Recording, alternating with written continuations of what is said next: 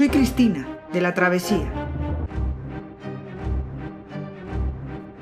Hoy vamos a hablar de la física y la cosmología de Aristóteles, su relación con la ontología y a explicar qué conceptos han influido profundamente en la filosofía posterior. Ya dijimos en el episodio anterior que la física de Aristóteles es muy metafísica, que es necesario para entenderla entender su concepto de sustancia. Además, sin los conceptos fundamentales de la física de Aristóteles, tampoco se puede comprender su cosmología, que es realmente la culminación de la física. Pero la física y la cosmología aristotélicas están totalmente equivocadas. ¿Por qué es necesario entenderlas y estudiarlas? Pues porque ambas permanecieron vigentes hasta el nacimiento de la ciencia moderna. Sí, has oído bien, hasta el siglo XVII. Además, toda la escolástica medieval basó sus razonamientos teológicos no solo en la física y la cosmología, sino en la ontología y el concepto de sustancia. La física es una de las ciencias de lo necesario según Aristóteles. Es la que estudia los aspectos cualitativos del ser, fundamentalmente el movimiento y las causas, en los seres naturales. Aristóteles, en el libro segundo de su Física, define lo que entiende por naturaleza, physis. La naturaleza es un principio y causa del movimiento y del reposo en la cosa a la que pertenece, primariamente y no por accidente. Es decir, los seres que existen en la naturaleza se mueven por sí mismos, a diferencia de los seres artificiales, que solo cambian, es decir, se estropean, se pudren, en cuanto están hechos con un ser natural, por ejemplo, la madera. Hay que recordar siempre que para los griegos los seres naturales eran no solo los seres vivos, sino todo lo que existe en la naturaleza, como las rocas, la lluvia, los ríos. O sea, se contraponen a los artificiales, los hechos por el hombre y que el movimiento no solo es sinónimo de desplazamiento, sino cualquier tipo de cambio, como la erosión. Para explicar cómo se produce el cambio, lo primero que hace Aristóteles es decir precisamente qué clases de cambio o movimiento existen en la naturaleza o fisis. Como un ser natural es lo mismo que una sustancia, empieza ya aquí a trasladar términos de su ontología poniendo las bases de su física de tipo metafísico.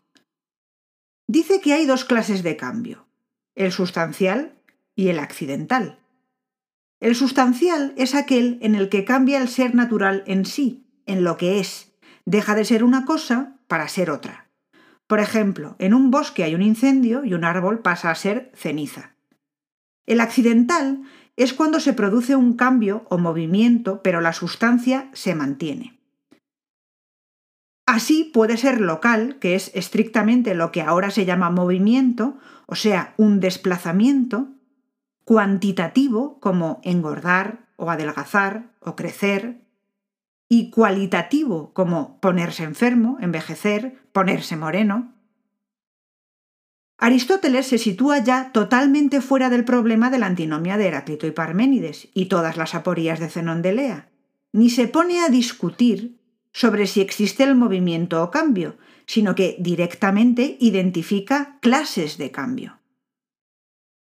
Lo segundo que hace Aristóteles es definir de qué está compuesto un ser natural, y aquí sí vuelve a arrastrar platonismo. Los seres naturales están compuestos por dos principios inseparables, totalmente distintos, la materia y la forma. Él nos dice, en un sentido se llama naturaleza a la materia prima que subyace en cada cosa que tenga en sí misma un principio de movimiento y del cambio. Pero en otro sentido, es la forma o la especie según la definición. Veamos. Todo ser natural está formado de una materia prima, un sustrato material, pero esta materia, ella sola, no es nada, aunque podría serlo todo, es decir, podría convertirse en cualquier especie de ser. Para pertenecer a una especie determinada, tiene que tener una forma. La forma es la que define la especie. Por eso relacionó ser natural con sustancia. ¿Qué da la definición de especie en el concepto ontológico de sustancia? Pues la segunda sustancia, o sea, la esencia, el eidos, el ser necesario. La forma es lo mismo, lo esencial, lo universal, lo que verdaderamente es. Por eso considera que la forma tiene que ser única, eterna e inmutable en cada especie. Y claro, la individualidad la atribuye a la materia.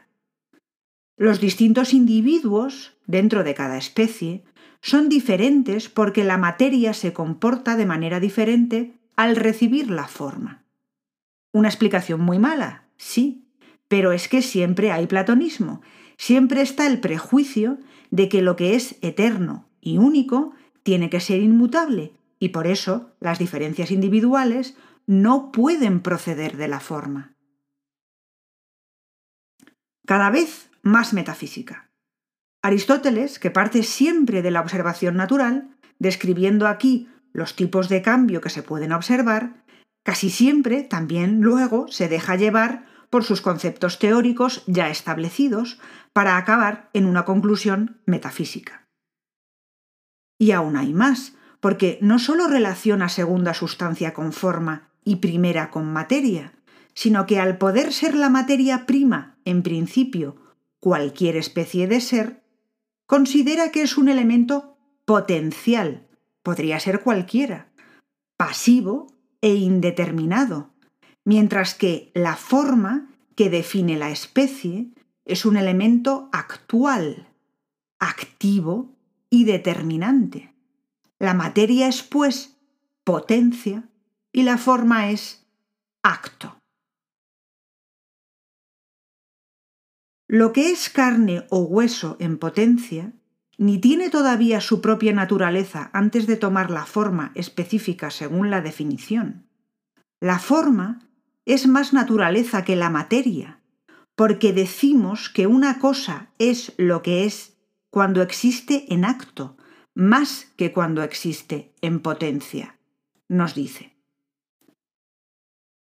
Es decir, solo tenemos a un ser de una especie, aquí y ahora, él dice en acto, cuando la materia prima recibe la forma. Es la forma la que actualiza la materia, es la que le hace ser de esa especie y no de otra. La materia podría haber sido cualquier ser de cualquier especie, por eso es potencia, pero es un ser de esta especie. Además, Aristóteles agranda el prejuicio jerárquico de que ser algo ya, pertenecer a una especie determinada, es más que serlo solo en potencia. Por ejemplo, los ancianos serán superiores a los bebés, puesto que ambos tienen la misma forma, la de hombre, pero los ancianos han realizado ya todas sus potencialidades y los bebés prácticamente ninguna. Poco a poco la segunda sustancia, la forma y el acto irán tomando la máxima importancia. Esto influirá muchísimo en la filosofía posterior. Con estos conceptos, Aristóteles explica todos los tipos de cambio que ha identificado. En el cambio sustancial, la materia prima permanece y es la forma lo que cambia. Se sustituye una forma de una especie por otra. Si un árbol se quema, su materia pierde la forma de árbol y toma la de cenizas. En el cambio local, o sea, el desplazamiento, la respuesta de Aristóteles a las aporías de Zenón es nítida. El desplazamiento es posible gracias al acto y la potencia. Una flecha puede alcanzar la diana porque en su trayectoria, en cada instante, estará en acto en un punto y en potencia en el resto. Como ciencia, la física estudia las causas que hay en la naturaleza. Y claro, materia y forma pasan a ser también causa material y causa formal. Pero Aristóteles distingue dos causas más, la que llamó causa eficiente y la causa final. La causa eficiente es la que explica el por qué y la causa final el para qué, la que dice el fin para el que está hecho algo. Ambas causas son fáciles de ver en seres artificiales, hechos por el hombre, pero el problema no es tan fácil cuando se refiere a los seres naturales, objeto de estudio de la física. La materia prima es la causa material, la formal la especie a la que pertenece. Por ejemplo, Sócrates tiene una causa formal de hombre. Pero cuidado, aquí se detiene Aristóteles y relaciona forma con causa eficiente, causa final y acto. ¿Cómo? ¿Por qué? La forma sustancial o especie es la causa de que ese individuo, Sócrates, que pertenece a la especie humana, haga los actos propios de esa especie. Es decir, Sócrates habla, piensa, porque es un hombre, un perro no podría. Pero esto es también la causa eficiente, porque explica por qué habla o piensa. Pero, ¿y la causa final? Pues Aristóteles cree que cada especie natural se dirige, se mueve, va hacia aquello que le va bien a esa especie, es decir, a su forma. Como la forma de Sócrates es que es un animal racional, lo bueno para él, a lo que se dirige esta forma, es a pensar. En sus palabras. Pues las cosas están hechas de la manera en que su naturaleza dispuso que fuesen hechas, y su naturaleza dispuso que fuesen hechas de la manera en que están hechas si nada lo impide. Pero están hechas para algo. Luego han sido hechas por la naturaleza para ser tales como son. Así, en el caso de las arañas, las hormigas y otros animales semejantes, algunos se preguntan si no actúan con inteligencia o algún otro poder cuando llevan a cabo lo que hacen. Y si avanzamos un poco más en esta dirección, vemos que también en las plantas hay partes que parecen haberse generado en función de un fin, como las hojas para proteger el fruto. Así pues, si es por un impulso natural y por un propósito, por lo que la golondrina hace su nido y la araña su tela, que las plantas producen hojas para sus frutos y dirigen sus raíces hacia abajo para nutrirse y no hacia arriba, es evidente que este tipo de causa está operando en las cosas que son y llegan a ser por naturaleza. Y puesto que la naturaleza puede entenderse como materia y como forma, y puesto que esta última es el fin, mientras que todo lo demás está en función del fin, la forma tiene que ser causa como causa final. Podríamos decir, para entenderlo hoy, que Aristóteles cree que en la naturaleza hay un equilibrio por el que cada especie busca lo bueno para ella. Por eso dijo que en la naturaleza hay una teleología inmanente. Es decir, cada ser natural se dirige, en griego telos, a aquello que le va bien, es decir, que le perfecciona como especie. Con este concepto Aristóteles no solo critica la teleología trascendente de Platón, sino que le sirve para explicar un cosmos perfectamente ordenado y jerarquizado, en el que cada ser natural va buscando lo que le va bien de manera natural. Esto le servirá para explicar también al hombre la ética y la política. Para explicar el cosmos aristotélico, además de los conceptos que ya hemos visto, hay que tener muy en cuenta cómo, a partir del concepto de causa eficiente, Aristóteles enuncia el principio de causalidad. Todo efecto necesariamente tiene que tener una causa, dice Aristóteles. Y esto lo lleva a su explicación del movimiento. Todo lo que se mueve tiene que ser movido por otro. Esto es lo que le permitirá explicar el movimiento en el cosmos. ¿Cómo creía Aristóteles que era el cosmos? Pues perfecto y ordenado. Cada cosa tiene su lugar en él. Y para explicarlo, mezcla, como le suele pasar, observaciones empíricas y conceptos metafísicos suyos, además de creencias profundamente arraigadas en la Grecia de su época. Aristóteles ya hemos dicho que estudió todo lo que pudo. Gracias a él nos ha llegado gran parte de lo que dijeron los filósofos presocráticos. Conocía, por tanto, todo lo que se había propuesto hasta su época sobre el cosmos y la naturaleza. Sabe lo que dijo Demócrito, pero no lo comparte. En el cosmos no hay vacío. El vacío es imposible. El cosmos está lleno de materia y es ordenado y perfecto.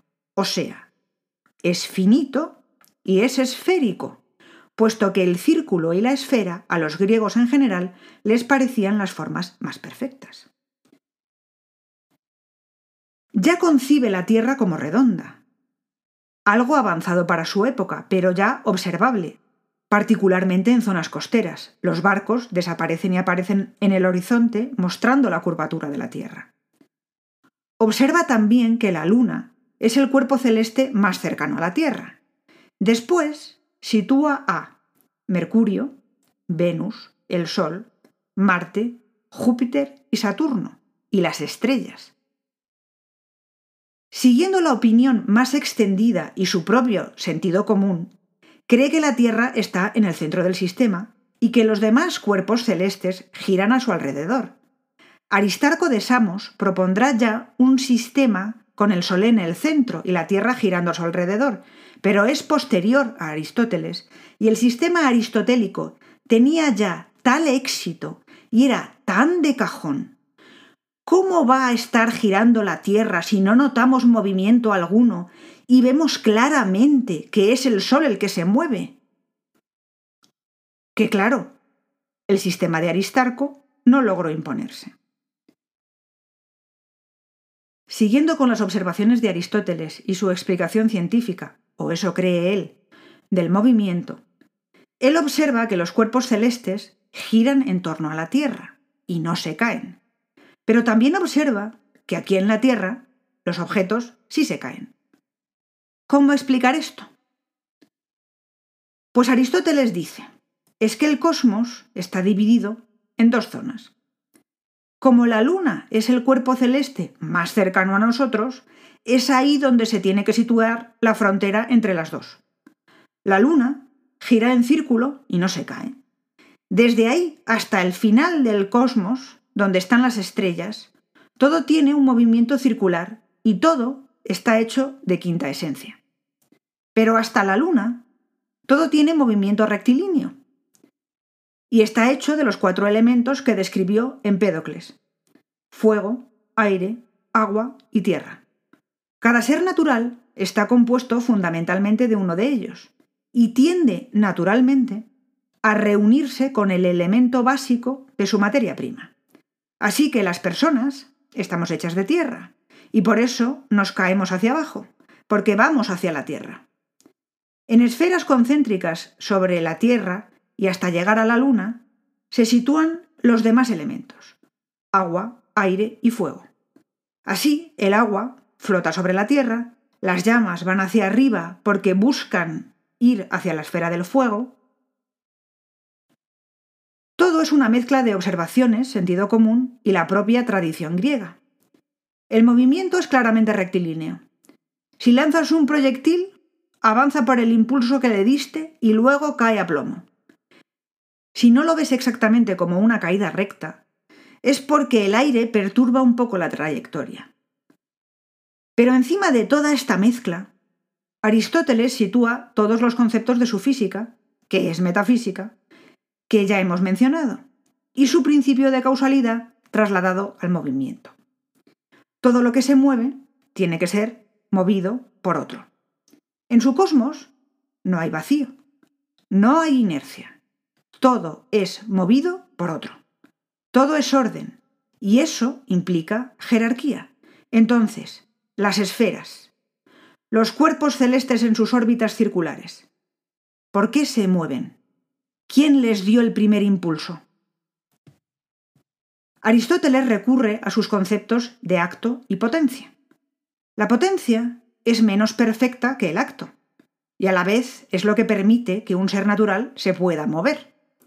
Aristóteles, en su jerarquización del cosmos, cree que lo menos perfecto, lo que es menos en acto y más en potencia, pues está aquí, en la Tierra, y a medida que te alejas de ella, hacia el fin del cosmos, hacia la última esfera, la de las estrellas, todo es más perfecto, y por lo tanto es más en acto y menos en potencia.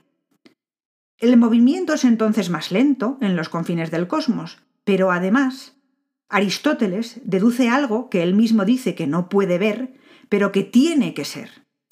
Tiene que existir un ser que sea acto puro. Al ser acto puro y no tener nada en potencia, el acto puro es inmóvil y es inteligencia pura. Ese acto puro es la causa de todo el movimiento en el cosmos. La esfera de las estrellas, al contemplar esa suma inteligencia, empieza a moverse y desencadena el movimiento de las demás esferas. Recordemos que aquí no hay vacío. Las esferas están llenas de quinta esencia, que es imperecedera y se tocan. Aristóteles no dice que el acto puro sea Dios, pero cualquier persona que haya estado en contacto con el cristianismo lo asimila a Dios. Igual que la idea de bien de Platón acaba asimilada a Dios, el acto puro es visto así también. Ser perfecto, suma inteligencia, causa de todo movimiento. Es así como la cosmología aristotélica, queriendo ser científica y empirista, acaba siendo base teológica cristiana. El principio de causalidad sirve para demostrar la existencia de Dios, así que es importantísimo que todo esto sea correcto. Enseguida, las observaciones empíricas empezarán a abrir grietas en este sistema, pero se llegará a extremos inimaginables para salvar sus conceptos básicos porque se le da una importancia teológica que supera con mucho al interés científico. Todo esto supera el pensamiento y la intención de Aristóteles, pero es lo que hace que estemos aquí contando todos estos detalles científicamente invalidados hace tanto tiempo. Una vez más vemos cómo Aristóteles es, de hecho, un avance con respecto a Platón por su voluntad empirista y científica, pero también cómo sus conceptos metafísicos, que arrastran platonismo, toman un papel preponderante con respecto a sus observaciones. En el caso de la física, sobre todo en la cosmología, el pensamiento de Aristóteles está lleno de errores cuyo éxito acabó suponiendo un problema grave para el desarrollo científico en Occidente, pero como ya hemos dicho en el episodio anterior, Aristóteles escribió de todo prácticamente, y en otras áreas su flexibilidad supone una ruptura con Platón mucho más clara. En el próximo episodio vamos a verlo mejor, a través de su antropología, su ética y su política. Hasta entonces, si te interesa avanzar más deprisa en la propia filosofía de Aristóteles o ver otros temas, puedes visitar nuestro canal de YouTube, La Travesía, y si quieres colaborar a mantener este podcast gratuito o acceder a material adicional y exclusivo, puedes visitarnos en Patreon. Encontrarás los enlaces en la descripción de este episodio. Que tengas un muy buen día y hasta la próxima.